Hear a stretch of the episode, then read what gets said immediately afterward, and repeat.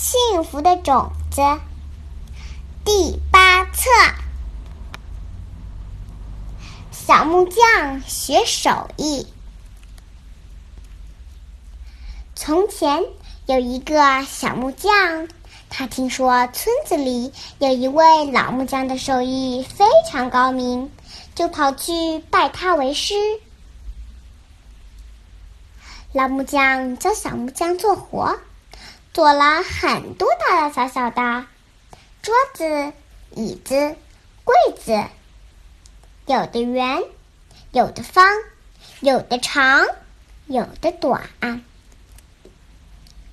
小木匠很聪明，手也灵巧，干起活儿很快。但是他总是觉得师傅教他的只不过是一些简单的技巧。谈不上什么高明的手艺。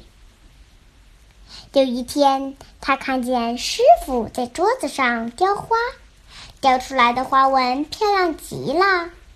他心里想：这才是真正的手艺呢。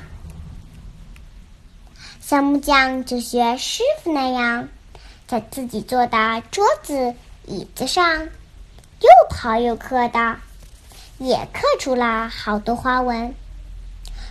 一来，桌子、椅子真的好看多了。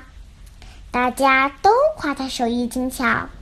老木匠看了，点点头，却没说什么。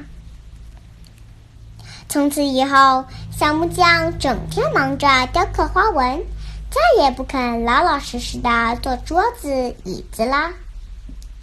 日子一久，小木匠就有些骄傲了。他觉得自己的手艺已经很好了，从师傅那儿还能学到什么呢？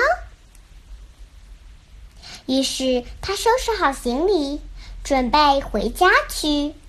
老木匠一句话也没说，拿起斧头，在一块木头上叮叮当当的又砍又劈，一会儿就做成了一只小木驴。老木匠对小木匠说。我没什么东西送给你做纪念，这只小木驴你就骑它回家去吧。小木驴能骑吗？小木匠很怀疑，不过他还是骑了上去。说也奇怪，那只小木驴竟然真的动了起来。小木匠就告别了老木匠，回家去了。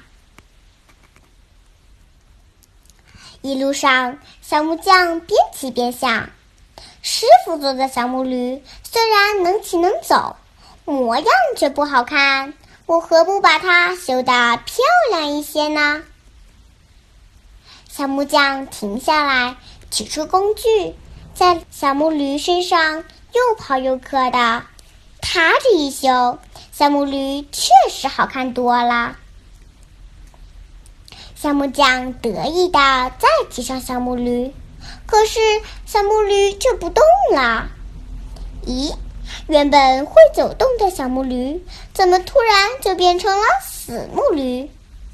小木匠着急了，赶紧又拿出工具，这里整一整，那里修一修，小木驴还是一动不动。